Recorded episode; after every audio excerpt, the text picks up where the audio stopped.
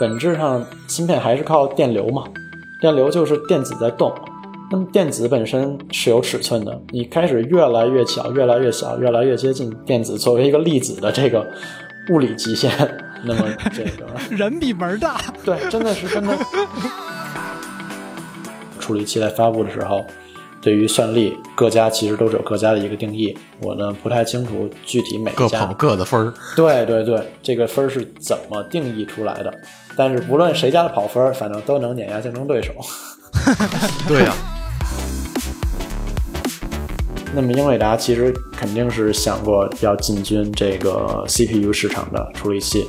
那么其实收购 ARM 很明显就是在为这下一步做准备。业界里担心的话就是说，ARM 会不会由此变得封闭？ARM 的知识产权架构会不会不再以授权的形式向第三方出售？那么其实苹果当然是比较担心这个问题的，因为苹果自家的这个芯片是跟 ARM 架构是有紧密联系的。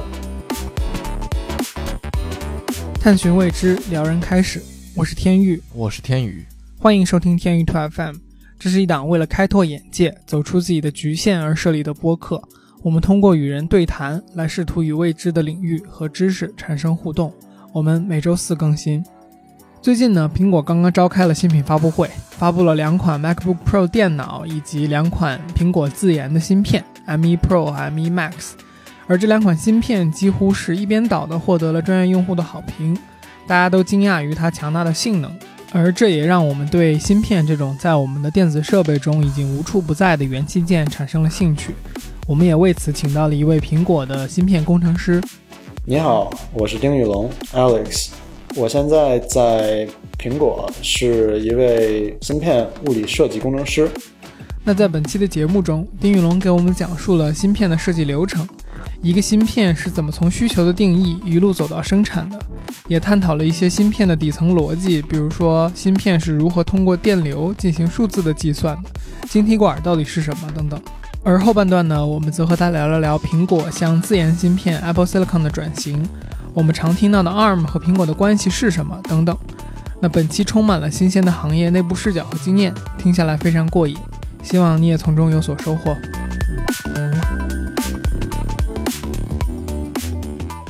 那其实就先说芯片设计流程，嗯哼，它的其实一个核心概念就是要把不同的设计级别抽象化。抽象化就是说，因为芯片你要实际落实到每一个电路、每一个电气元件、每一个晶体管儿，那一个芯片现在已经可能上百亿个晶体管儿，你去以这个细节的级别来设计是不可能的。上百亿是吧？你说？对对，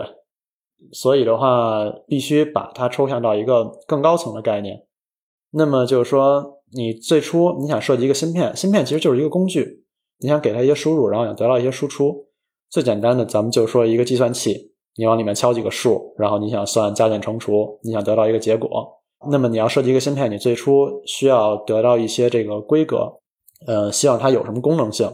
什么叫设计规格呀？设计规格其实无非就是说，假如说我现在要做一个计算器，那我需要定义我的计算器可以支持什么样的运算，比如是只能做加减，还是也能做乘除。然后比如输出结果是小数的话，到小数点位后面多少精确多少位，像这种就是都是所谓的设计规格，就是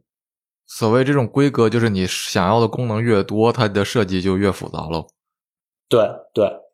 嗯，呃，如果你加减乘除小数点后几位都要定义的话，这个听起来是特别基础的运算吗？就比如说我们现在在用一个电脑，其实你跟他说小数点后几位，你在 Excel 里面都可以告诉他，不是吗？对对，我只是举个例子，打个比方，实际实际到芯片里面是你的规格这些规定什么都是非常庞大的、非常复杂的。只是说，假如把芯片比作一个计算器，实际其实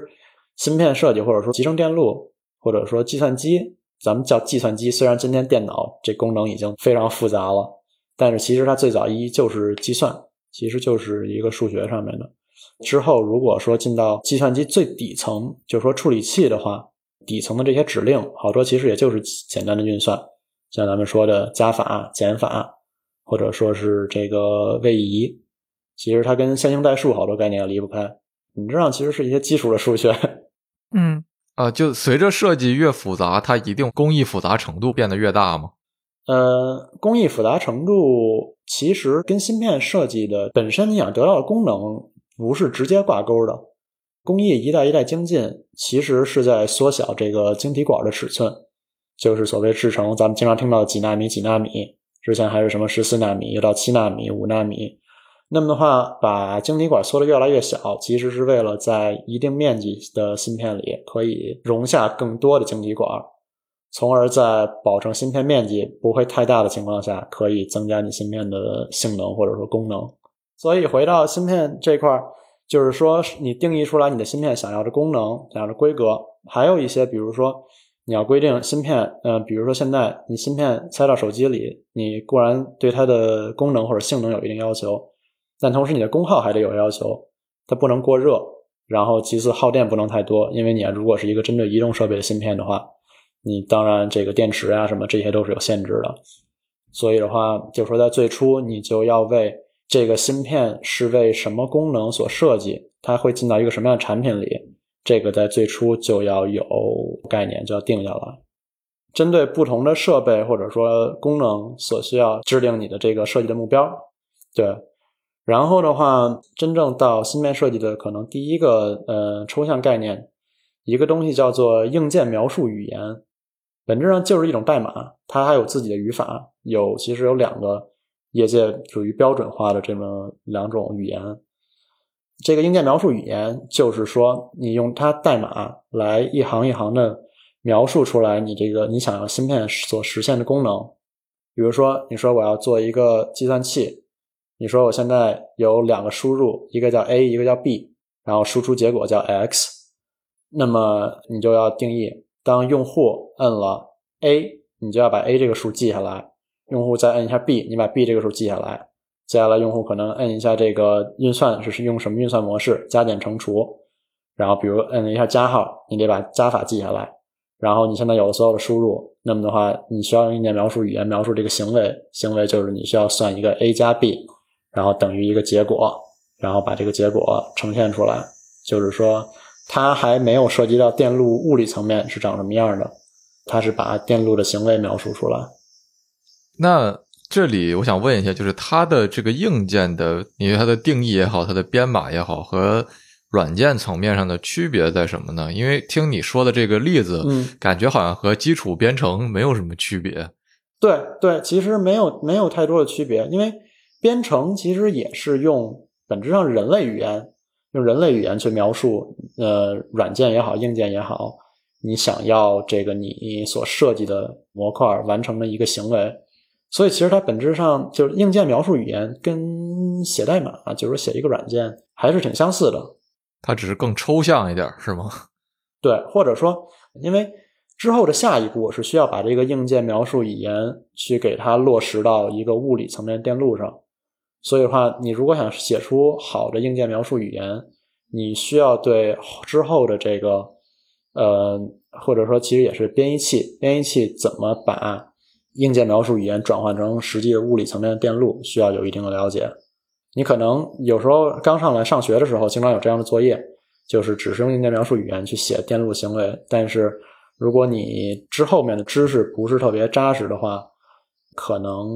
它合成出来的电路不是那么的优化，说白了还是有 bug。对对是，嗯，给了我一种感觉，有点像说你们的写出来的程序或者叫代码，它会成为一个物理意义上的实物。对，那这个中间的这个转化是通过，就是编译器会把你的语言变成物理的电路，是吗？对，就它其实类似于。呃，程序员在写编程语言的时候，其实它还是一个我们作为人类可以读懂的语言，然后编译器需要把它转换成更低层级的这个叫做 machine code 机器语言。机器语言相当于是传送给电脑的硬件去执行这个程序。呃，有一些就是说非常专门的自动化的工具，它。能够读入你的硬件描述语言，然后给你叫做合成出来一个电路的形式。所以这也就是为什么你说那个几百亿个这个晶体管不是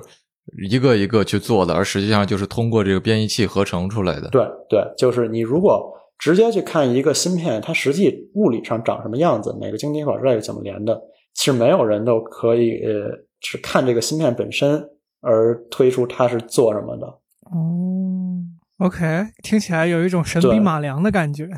写 写了一个东西，然后它变成了一个物理的结论，就对就是就是你的你的文字会变成一个物理的东西，这个还挺神奇的。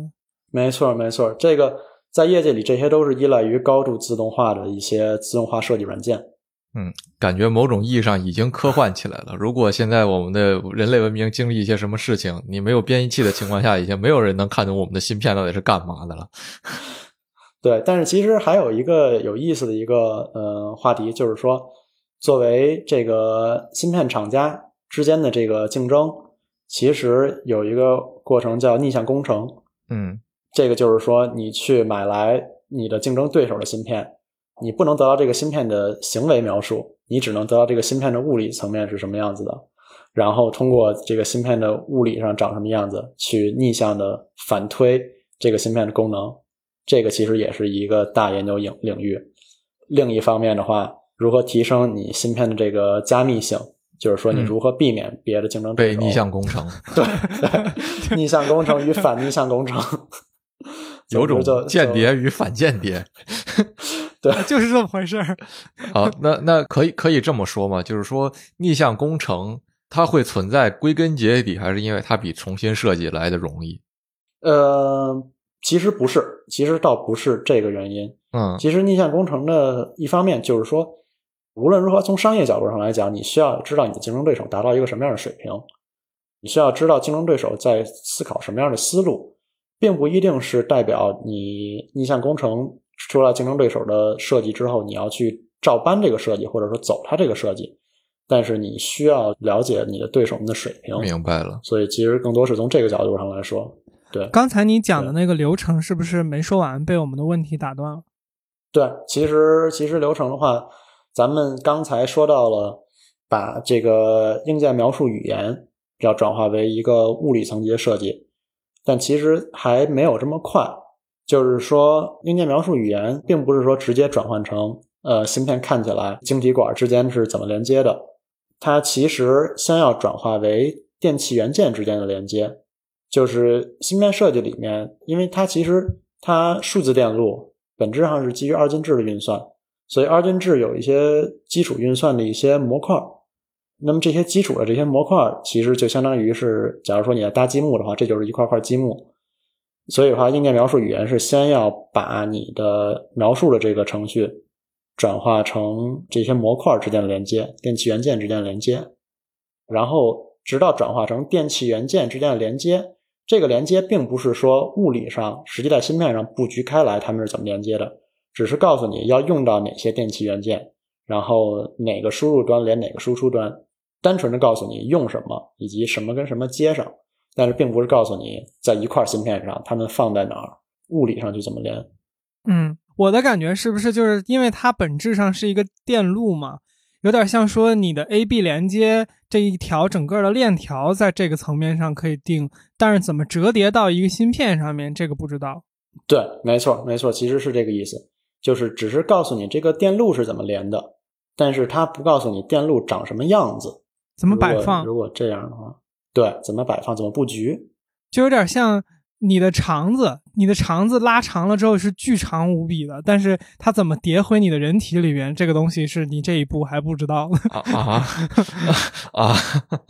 对对，其实有，就像初中的时候，你你画一个简单的电路图，可能有电源、有电阻、有电容之类的。你画这个线，其实并不是说真正做出来一个电路就长这个样子它，只是这样能跑通。对，它依然只是一个构图的形式。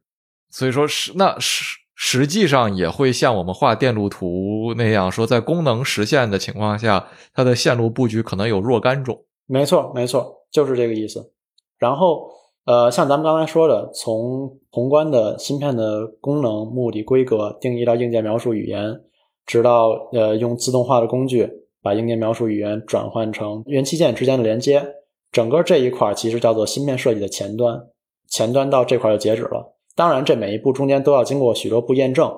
你的硬件描述语言需要验证它跟你的预期功能是否相符，转化成这个电气元件的连接之后，你也要验证它是否跟你的这些功能描述预期是一致的。然后，直到你获得这个电气元器件之间的连接之后，前端在这儿就结束了。然后从元器件的连接的图表转换成实际的最后的物理设计，呃，这一步整个叫做芯片设计的后端。这一块的话下来，就是说你现在知道电有电气元器件要用到哪些，怎么去连接，那你就需要开始做一个布局。这个时候就是真正物理意义上的物理设计了。这其实也是我我更多在的这一方面，就是说你大概知道芯片里有哪几个大的模块。然后你大家知道芯片大概总面积是多少？怎么布局？哪些线之间该怎么绕？因为你如果线布的越长的话，你延迟就越大啊。而且线跟线之间如果挨得太近的话，一个是工艺上生产上有一定问题，就是说随着工艺制成缩的越来越小，它有一个基本设计规则，就是比如它规定元器件与元器件之间最小距离不能小于多少，或者线跟线之间距离不能小于多少。那么的话，如果违反这规则，实际在生产的时候，可能就会出现瑕疵，就会出现坏片儿。然后另一方面的话，物理层级的设计就需要考虑到很多的物理效应，比如说，呃，两根电线之间挨得太近的话，那么它们之间会有一个耦合的这么一个电感，哎，不对，capacitance 电容，电容。然后的话，可能呃，其中一根线是稳定的，然后离它很近的一根线。电压正在变化，就是电流正在流过它。那么，这个耦合的这个电容的这个效应，会让本来是电压稳定的这一根线也会出现波动。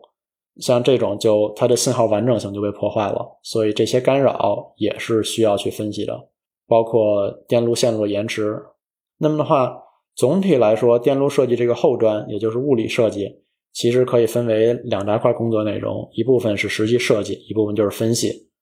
然后的话，在实际工作流程中，双方就是需要互相提供反馈。那么每设计完成一版之后，需要提供给分析端，然后我们去分析电路的，比如信号完整性有没有干扰，以及我具体负责这一块叫时序分析。时序分析就是电路上一个一个节点，这个叫做寄存器。寄存器是一个很简单的电器元件，它用来保存电路数据的值。就是说，从一个寄存器到下一个寄存器之间，这个延迟有多大，它是有一些限制的。那么你要保证每个寄存器之间连接，这个延迟不能太大，也不能太小，否则都会出现这个信号捕捉不到的问题。这些是咱们刚才说在前端里不太需要考虑到的问题，因为你还没有进到物理层面的设计。那么像我说的，呃，每设计一个版本出来，分析这端需要去提供各方面的分析。把需要修改的地方再反馈给设计端，这么来来回回经过许多来回，最后直到分析这方向觉得没有什么纰漏了，那么芯片设计就可以算是完成了。就是从从设计的这个层面哈，然后就进到生产了。对对，嗯，那刚才说的就是听起来从宏观的角度上讲，这个流程其实如果仔细想一下的话，不是那么难以去理解。那这个，比如说像呃，这个语言的编译和这个设计和摆放这些东西是怎么做分工的？其实它更多是一个，因为咱们说的毕竟是个流程，既然它是个流程，其实它的分工是更为垂直的。就是说，你必须像我们说的，你必须先完成硬件的功能描述，你才能转化为电路连接。你有了电路连接，你才能去考虑物理上怎么布局。你有了出版的物理布局，你才能开始进行分析，然后才能反馈。你说，相当于其实每一个具体的功能，就说这这中间的每一步骤都是有具体的这个组来实现的具体部门。那么，相当于你可以视为，呃，每个部门都是别的部门的甲方，也同时是他的另一个部门的乙方，既是客户，也是这个。既是客户又是产品经理，对。那按照这个流程，你说每一个顺序都是下一个顺序的先决条件嘛？那以这么一个大的流程下来，实际上我们知道，稍微动脑子想一下就知道，就是说，那从最开始的这个，比如说功能的决定，到后面这个芯片实际生产出来，中间可能已经甚至隔了好几代了。呃，是是有这个有这个问题，所以这就是为什么我谈到芯片整个行业的工作负荷其实是非常大的。呃，一个是这个设计流程很长很复杂，花的时间周期也很长；另一方面是因为芯片设计越来越复杂，咱们其实其中提到每个步骤都高度依赖于非常复杂的软件或者说自动化设计工具。那么这些自动化设计工具，这个运行起来运行时间经常也是非常长的。比如我们可能要分析一版设计，可能程序跑起来就要跑上数十个小时、好几天，周转起来也是特别长的。所以这中间就是没有提供给你什么可以浪费的空档期，但是这个呢，就是说至于芯片开发周期本身长，这个不太是一个问题。对于某个单个公司来说，因为对于大家来说都是这么长的，只不过你可能作为公司的更高层，你在决策未来几年后的产品该如何发展的时候，就是说你在当下就要对未来几年后的这个方向做出一个判断。嗯。那比如说，这一个芯片的开发一般需要多少人呢？就是所有的小组加起来，它是一个什么规模的事情呢？它其实取决于你的芯片的这个复杂程度。你像，其实，在学校里的话，我们可能一个大三、大四刚上研究生级别这种芯片设计课的这个期末项目，就是由你一人。或者可能几个人、两三个人、四五个人组成一个小组去完成整个这么一个流程。当然，它设计出来的芯片主要是为了教育意义，就是说它跟工业上的芯片的复杂程度是就是完全不是一个级别。但是，当你掌握了这些知识之后，取决于芯片的复杂程度，你需要多少人来完成整个这么一个流程。就是说，你掌握基础知识，如果是一个很简单的芯片，其实你可以一个人完成这全部流程。这也是学对学校课程项目经常也就是这么安排的。其实，呃，我我我还是没特别明白的一个细节，就是你比如说刚才我们说了一个环节是一个小组来负责的嘛，那这一个小组是怎么配合去解决一个问题呢？就是你比如说一个像我们说的，你负责的这个把一个已经知道怎么连接的电路变成一个设计图，变成一个怎么摆放的这一个环节。那这一个环节，我能从一个个人的角度想象，就是说，给我一条直线，然后我自己可以把它鼓球鼓球弄成一个折在一个一乘一呃平方米的这么一个范围内。但是如果这个事情是比如说十个人同时来一起做的话，大家是怎么去融合在一起呢？这个怎么一个人设计一个部分呢？所以这个就是相当于要把一块就是说更庞大、更复杂的芯片。也是要拆分成更细的模块，把这个每个模块负责给单个的人。你可能说，我们现在要做一个大的芯片，小组里有十个人，那么的话，我们把这个芯片拆分成可能按照功能，可能按照物理设计上的特性，把它拆分成十个更细分的模块。那每个人去负责一自己的这么一个子模块，把自己子模块内部的设计、布线什么做好。当每个子模块内部的设计达到满意之后，呃，当然，这个也是同时进行的，就是说模块与模块之间的连接，这个相当于是这个芯片的顶层的这么一个呃视角，同时也要做分析，就是说有人会负责模块内部的细节，有人会从顶层整个芯片的视角去来负责芯模块之间的连接，大概是这样，会有一个分工。每一个模块是负责你最开始定义的要实现的不同的功能吗？呃，不一定，有时是按照功能划分，有时是按照物理布局来划分。物理布局的意思是说，物理布局就是说，你一个芯片，假如说一个芯片是一个正方形，假如它是一个说二乘二的正分正方形，你可以给它分成四等分，四个一乘一的，四个一乘一，对，那每个一乘一就是一个模块，就是一个更小块的芯片，其实就是。OK，这个等于说是一个人为的一个拆分定义的这么一个东西。对，是它是一个人为的拆分。对，也只有这样才能使一个芯片，就是说设计可行性上大家能完成完成这个工作。对，嗯，你比如说一个，我们就不说是谁家的了，就是一个现在我们理解的电脑或者手机意义上的芯片，它应该是需要多少的人，然后多长的一个周期来完成的事情呢？呃，这个还也分芯片的功能，就是说，咱们可能如果说一个手机或一个电脑发布的话，咱们最关注它的芯片就是它的这个围绕它的这个处理器，处理器这么一个芯片，这是它的最核心的。那么这个是一个最大的，现在现在这种芯片都叫所谓叫系统级芯片，就是说它其实也是集成了多个更小功能的芯片，整合在一块儿，更大的设计上。那么这个可能需要多个团队，可能是数十人，但如果说整个这个流程下来的话。就说每个组可能都有十几个或数十人，每一个步骤，咱们刚才提到的，加上有这么多的步骤，所以下来数十上百人参与到整个一个芯片的设计里都是有可能的。然后它的整个设计周期经常有可能是在一到两年。然后这块其实还有一个之后的过程，就是说芯片产业这个商业模式，现在其实主流商业模式是把设计与制造分开。像很多公司其实是呃所谓的纯设计公司，它叫做无厂公司，就是说没有自己的制造厂。这种无厂公司，它把芯片设计出来之后，去交给专门制造的代工厂来制造出来。那么代工厂经常就并不参与自己的设计，他们只负责接手这个别家设计公司的设计，负责生产出来，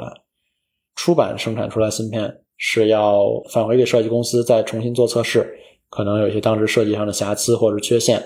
这个把芯片实际通电做测试，然后再进行改版，整个这个流程直到进入到市售产品里，也是会花上大概有数年的间隔。大家可能会好奇，为什么这种呃会造成这种商业模式？那么它为什么说不能自家设计、自家生产？其实就是说，在差不多九十年代以前，更多的模式是自家把设计与生产全包的。后来发现，生产芯片的设备是非常昂贵的，整个它的成本、它的造价以及它之后的运营成本都是非常昂贵的。后来发现，这些设备你一旦购入了之后，如果你只是生产自家设计的芯片，其实一年中有很多时间他们是空着的，你这个设备利用率太低，你就回不了本儿。说白了。所以的话，那么就开始，呃，怎么让设备利用率更高？那就是接手别家公司的设计，同时让让这个设备能够运转起来。然后另一方面，芯片工艺越来越先进，那么生产制造的难度、复杂程度以及设计的复杂程度都变得越来越复杂。这个时候，如果一家公司还全包的话，从成本角度、从人力、从各种难度角度来说。发现并不是那么好经营了，那么这也是造成这两个环节会分开的一个原因。就还是一个专业化的故事。对对，那么其实到现在也是有自家把生产和设计全包在旗下的。这个最出名的就是英特尔了。英特尔是拥有自己的制造厂的，拥有自己的制造能力，但是英特尔的制造厂只制造自己设计的芯片。然后，但是其实英特尔近年来在行业里也是一直在有这么一个衰落的一个表现。那么，其实英特尔的高层发现，他们从制造工艺上已经开始落后于三星跟台积电了，然后从设计上也已经开始被像英伟达还有苹果这些只做设计不做生产的这些设计公司开始领先了。那么的话，英特尔的高层其实在考虑讨论，首先是不是要把自己的设计也交给拥有更先进工艺的台积电去代工。那么另一方面，是不是要把自己的制造工厂、制制造设备可以用来代工一些第三方的设计？所以就趋势上来讲，之后看来，把设计和制造全部包在自家内是一个不太好发展的方向。嗯嗯，是工厂这个事情是一个确实挺常见的现象。就是你像我不是做服装嘛，那我去跟他们工厂聊，他们就讲，就是这个其实一个工厂的老板或者说一个工厂的管理者最大的一个工作就是不要让产线停下来，就是你一旦停下来，你就基本上就等于是在亏钱的。所以呢，它即使有时候说呃利润不是特别高或者怎么样，它其实让这个东西保持高负荷或者说满负荷的运转是一个非常重要的指标。所以其实就和你说的那个一家来自己生产、自己设计，然后空置率这个问题，其实是等于是一回事。对，这个其实是非常重要的，因为呃，对于代工厂家来说，一旦设备开始空置，其实就是在亏损。所以像台积电作为这个已经是全球最顶尖的这个代工厂制造公司，有多家的设计公司由他们来代工，那么不同的设计公司就要跟他约好，提前约好日期，比如每一款芯片定在一年或者两年后生产，那么这个就是一个定死的、不太能改变的日期。那么设计公司就需要按照这个定死的日期来往回倒推设计的流程，大概需要在什么时间安排，什么时间截止。因为这个日期是保证代工厂的设备不会空转的日期，所以这个日期相对来讲非常能非常难改变。嗯，那生产上面啊，这个我其实想到的问题就是说，比如说晶体管的数量有上百亿，这个其实以一个凡人的脑子已经无法理解了吧？就是没有人能够真正去到晶体管这个级别去理解一个生产的过程。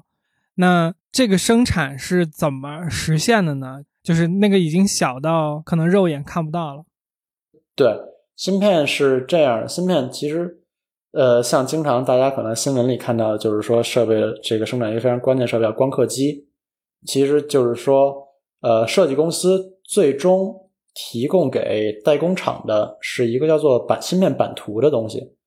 那么这个版图就。提供了所有的晶体管摆放的位置，以及它们中间的连接。那么，连接晶体管端点与端点，就是晶体管是有输入端有输出端，连接端点与端点之间的，其实就是电线，它们就是起到电线作用。那么这些电线，呃，其实是一层一层，它像是一个三 D 的结构，就是说最底层是晶体管以及晶体管的一些端点，然后。上到第一层有一层这个金属电线，它负责一些晶体管之间的连接。但是你不能把所有电线都放在一层，因为一层是不够用的。所以你现在往上再搭一层，来到第二层，第二层又有一些连接，就以此类推，就是最后会有很多层的连接，才能完成你最初所设计的所有晶体管之间的连接。所以晶体管到底是什么呢？晶体管它是。呃，数字电路的最基础、最基础的单元，它本质上其实你可以理解为一个开关，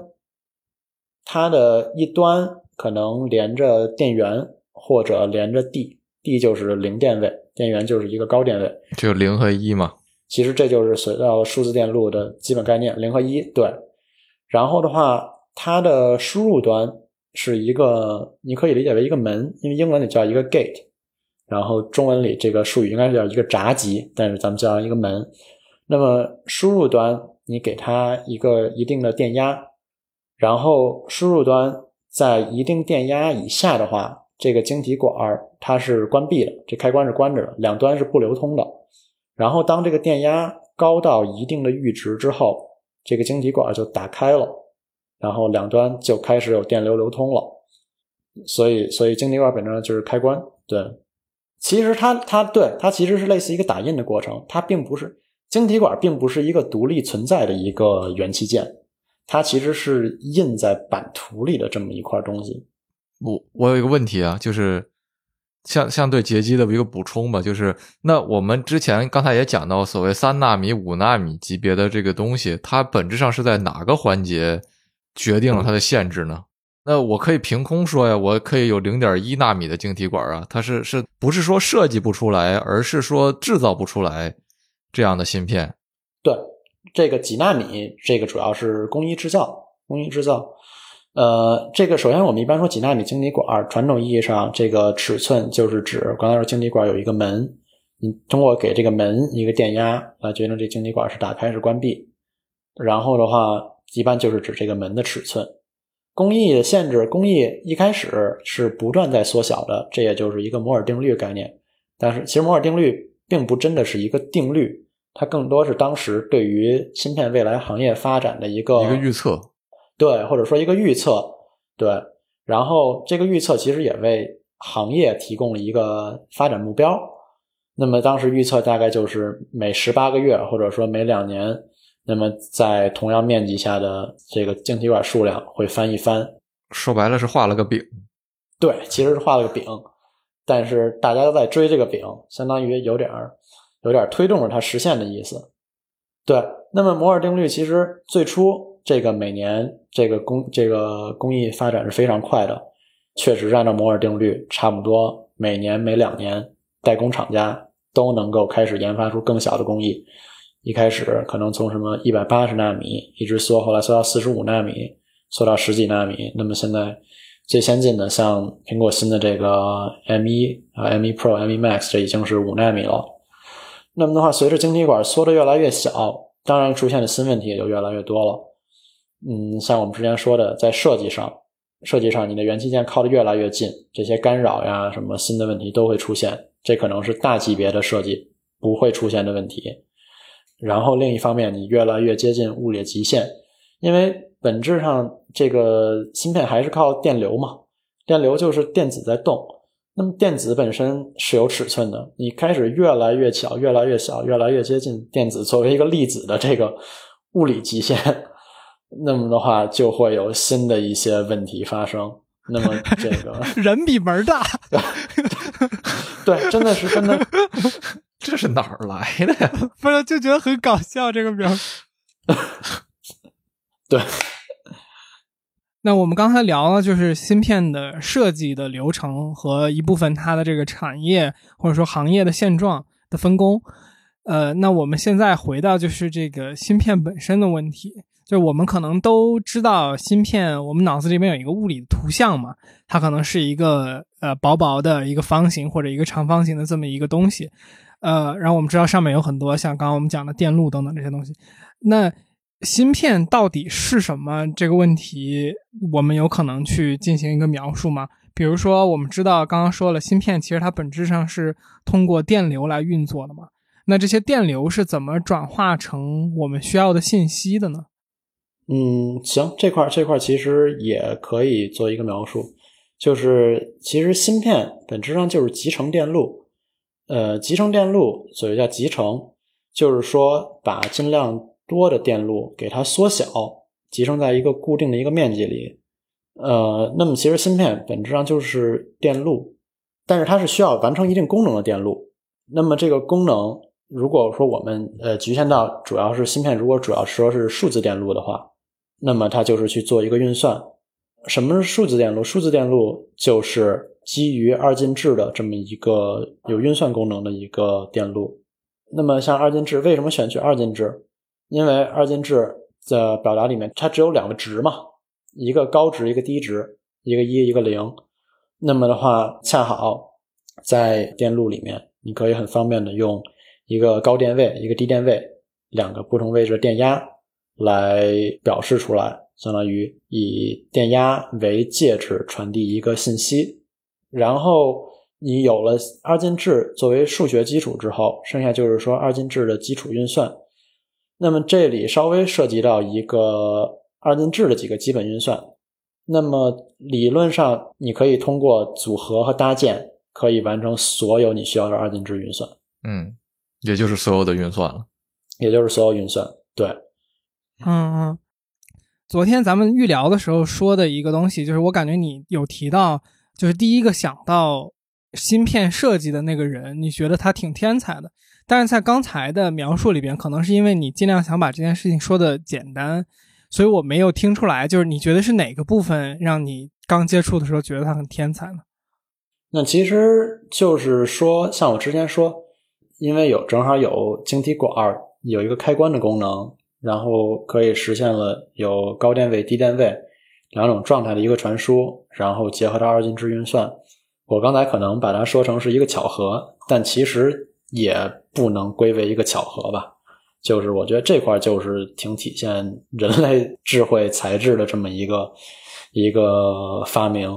就是嗯嗯，就是把一个电信号的两个状态变成一个可以用来变成信息的这么一个东西。对，以至于哪怕到今天，就是说计算机芯片。数字电路发展的规模再庞大，这个依然是基础。这个一和零就是高电位、低电位表达信息传递，这个基础依然没有变。未来，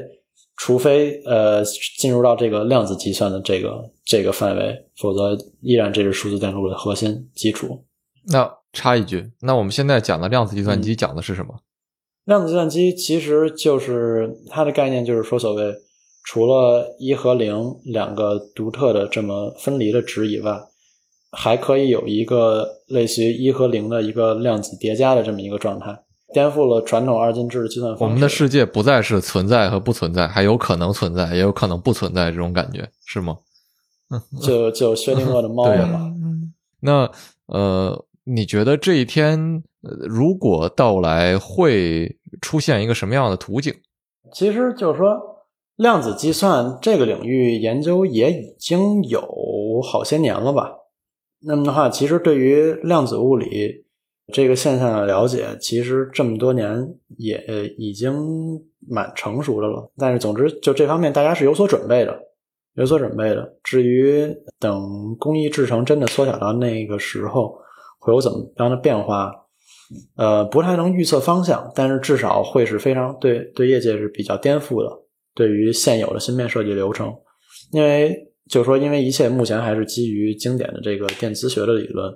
所以即使这么多年来芯片工艺制成一直在缩小，但是芯片整个设计流程是没有什么太大变化的。毕竟基于二进制运运算，包括物理层级，我说分析呃物理上的设计、信号干扰，呃这个对于制造工艺可行性，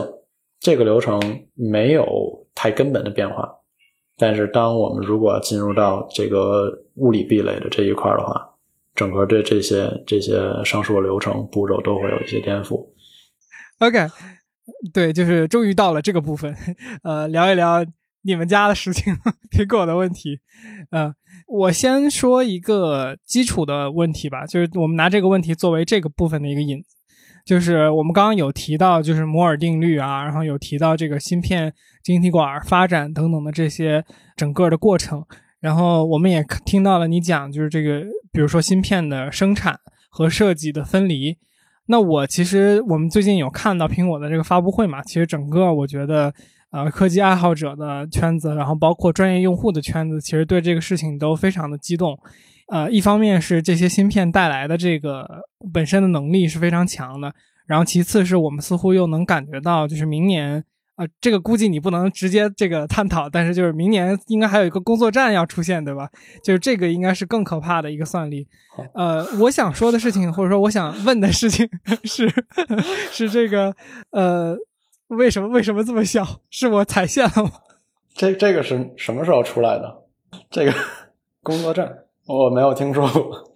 哦，你们呀，不要见得风就是得雨。是？就你没有听说过？没有，行吧。总之，总之，其实大部分时候外部消息比我们内部更灵通。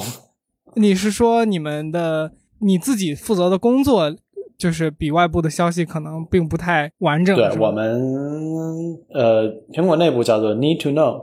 就是说你只知道自己工作需要知道的，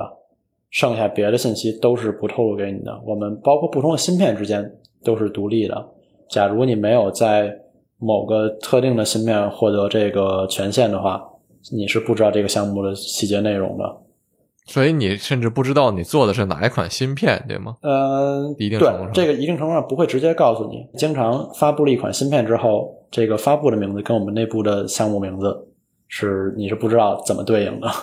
嗯，OK。对，我刚才想说的其实是。因为我们看到了苹果新发布的这个，其实从去年 M 一出现的时候，大家就觉得这个算力提升非常强嘛。然后今年的 M 一 Pro 和 Max 出来之后，呃，我看到各种就是科技爱好者在测评上面都在讲，就是它的算力提升是，比如说三四倍，对于一些具体的任务的提升。那我好奇的点是我们刚刚提了这么多，就是生生芯片的设计和生产分离，然后整个的这个工艺或者说工作的量的难度，呃，如此之大。然后我们又讲了摩尔摩尔定律的这个大概的一个限制，似乎我们现在也没有早期那么容易达到一个，比如说十八个月翻一倍的这个现状。那为什么就是或者说这个在产业层面上，我有一点点不能理解，就是这个事情是怎么做到的？就是你比如说你设计可以做到一个三四倍的效率提升，那生产厂家并不一定能跟得上。这个东西是为什么能够说突然出现这么一个好像就是天外来客一样的计算能力、嗯？其实我觉得这个我特别想说的是，算力这个概念，其实一百个人有一百个定义。算力其实呃，我不倾向于把算力定赋予它某一个标准。传统意义上来讲，你要说从从计算机原理上来讲，算力这个东西，其实你是要两台不同的计算机运行完全一样的程序，呃，然后可能来对比它们的一些指标，有可能是对比运行时间，比如说谁能更快的把同一个程序运行完。就是说提到一个，这其实是一个呃做实验控制变量的问题，你需要控制剩下的所有变量，你才能对比。那么这个时候，其实算力就是一个特别模糊、特别抽象的概念。一般大众上可能传统有时候说算力，就是讲单位时间内能完成多少次运算。那么其实说实话，我也不太清楚。像其实各大呃芯片在发布的时候，处理器在发布的时候，对于算力各家其实都是有各家的一个定义。我呢不太清楚具体每各家跑各的分儿。对对对，这个分儿是怎么定义出来的？但是不论谁家的跑分儿，反正都能碾压竞争对手。对呀、对对对，所以所以它相比于你说单位面积集合了多少个晶体管这种就是实打实的一个数据来说，算力是一个非常抽象、非常模糊，甚至说它是服务于商业的这么一个概念。嗯，重点不是你考的怎么样，而是题是谁出的。对对对，就是说它有太多的太多的变化因素了。嗯，OK，对，呃，我们就聊一下这个架构问题嘛。就是这两年，其实我们看到苹果不断不断的在发布新的芯片。呃，我可能算是一个有一点点对科技有爱好的一个爱好者了。那我能听到的感觉就是说，苹果在往 ARM 架构去转型嘛。那我们知道之前它用的是英特尔的芯片嘛，那现在再说它有一个两年的周期转向这个 ARM 架构。呃，可不可以聊一下，就是说这个 ARM 架构和比如说英特尔之间的这个关系和区别？可以。其实就呃不聊技术层面吧，因为其实技术层面我也聊聊不了太多。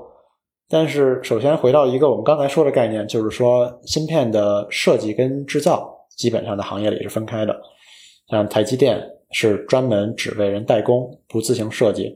而像苹果、英伟达、高通这些是不制造，只做设计且负责销售。就是说，他们设计不制造，但是制造回来产品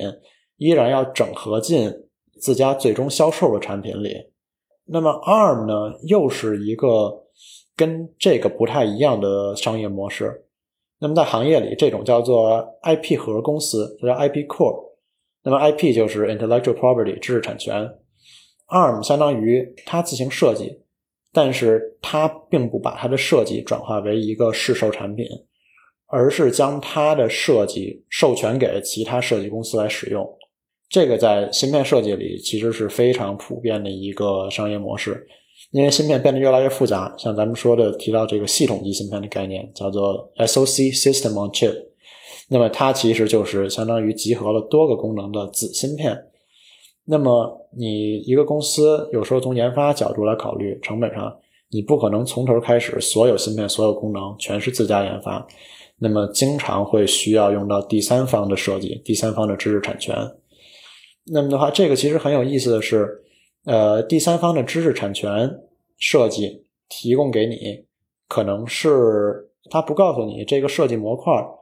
内部是怎么构造的，他只告诉你我这个模块有什么输入，可以产出什么输出，达到什么功能，你要整合进你的更大级别的系统级芯片里要怎么用。那么回到 ARM 来说，像英特尔它的这个计算机架构，呃，x 八六。计算机架构又是一个独特的概念。架构就是说，计算机或者说中央处理器，它是一个呃比较通用的呃芯片，用来处理程序。它从内存里提取数据，把数据进行一些运算，然后再存回内存里。这个是处理器最宏观的一个工作模式。然后说具体怎么来实现它，怎么能让一条一条指令数据处理得更快，像这个就是不同架构。有很多各样设计，这个是 CPU 设计的一个范畴。然后它像 ARM，就是说它有一套自己独特的架构，开发出来，呃，授权给苹果，苹果利用 ARM 架构实现自己的处理器。那这个东西苹果不能自己开发，而要用 ARM 的理由是它有专利吗？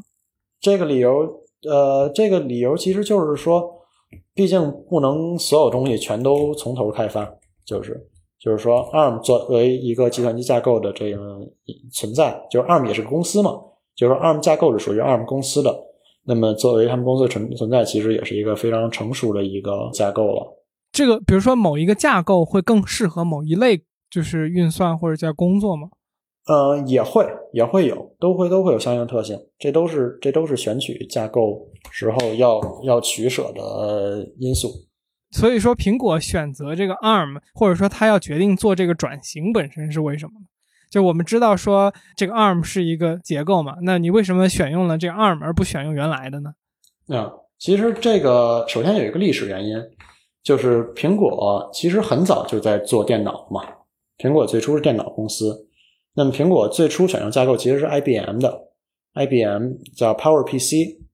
然后之后乔布斯觉得这个 PowerPC。的性能以后跟不上苹果的发展，所以那个时候其实已经在短暂的跟 ARM 有合作，合作研发这个呃处理器。但是之后，英特尔的产品